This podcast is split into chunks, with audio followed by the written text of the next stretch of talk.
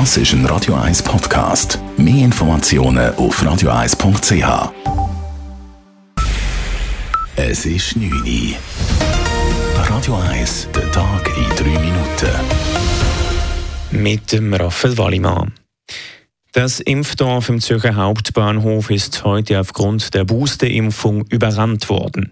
Viele Impfwillige haben stundenlang in der großen Halle des HB gewartet, damit sie ihre dritte Corona-Impfung erhalten.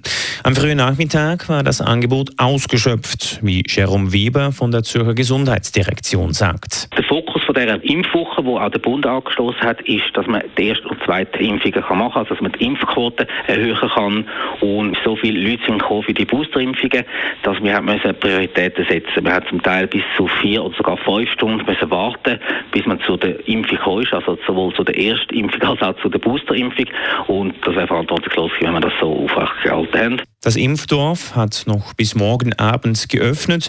Boosterimpfungen werden keine mehr angeboten. Erst- und Zweitimpfungen können nach wie vor ohne Termin bezogen werden.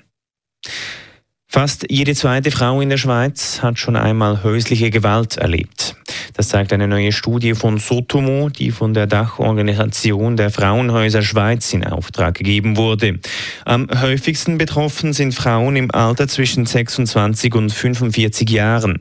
Die Studie zeigt auch, dass offenbar aus dem Umfeld von Betroffenen häufig keine Hilfe kommt, obwohl Gewalt in der Beziehung vermutet wird. Dies läge daran, dass man sich nicht einmischen oder etwas verschlimmen wolle, sagt Susan Peter, Geschäftsleiterin der Stiftung Frauenhaus Zürich. Dies sei aber ein Irrglaube. In der Studie wurde ersichtlich, dass über die Hälfte der Befragten immer noch eher der Ansicht sind, dass häusliche Gewalt Privatsache ist. Es ist oft ein ausgeklammertes Thema und gewissermaßen eben auch immer noch ein verschwiegenes Thema. Mit einer groß angelegten Plakatkampagne will die Dachorganisation der Frauenhäuser Schweiz deshalb nun mehr Aufmerksamkeit schaffen und die Politik zu einem effektiven Handeln bewegen. Die Schweiz verliert im internationalen Vergleich beim Klimaschutz an Terrain. Im neuen Klimaschutzindex der Umweltorganisationen German Watch und dem New Climate Institute schafft es die Schweiz bei insgesamt 21 Nationen auf Rang 15. Damit verliert sie im Vergleich zum Vorjahr einen Rang und liegt hinter Deutschland, den skandinavischen Ländern, Marokko oder Chile. Eine wilde Verfolgungsjagd durch die Stadt Zürich hat mit einem Autounfall geendet. Am Nachmittag flog ein Autofahrer vor einer Polizeikontrolle und fuhr mit überhöhter Geschwindigkeit auf der Badener Straße stadteinwärts. Auf der Triemli-Straße kam der Autofahrer ins Schleudern und krachte in ein Gebüsch neben der Straße, wo er schließlich zum Stillstand kam. Der 27-jährige Schweizer ist danach verhaftet worden. Ein Velofahrer verletzte sich leicht, weil er sich mit einem Sprung von seinem Velo vor dem Fluchtauto retten musste. Personen, die ebenfalls zu Schaden gekommen sind oder gefährdet wurden, werden gebeten, sich bei der Polizei zu melden. Radio 1 Wetter.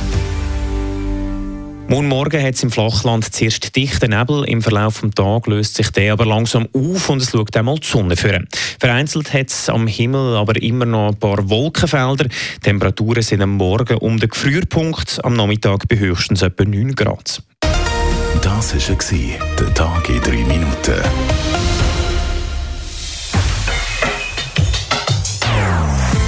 Non-Stop-Musik auf Radio 1.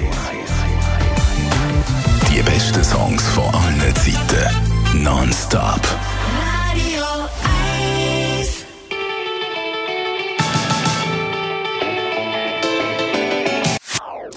Das ist ein Radio 1 Podcast. Mehr Informationen auf radio1.ch.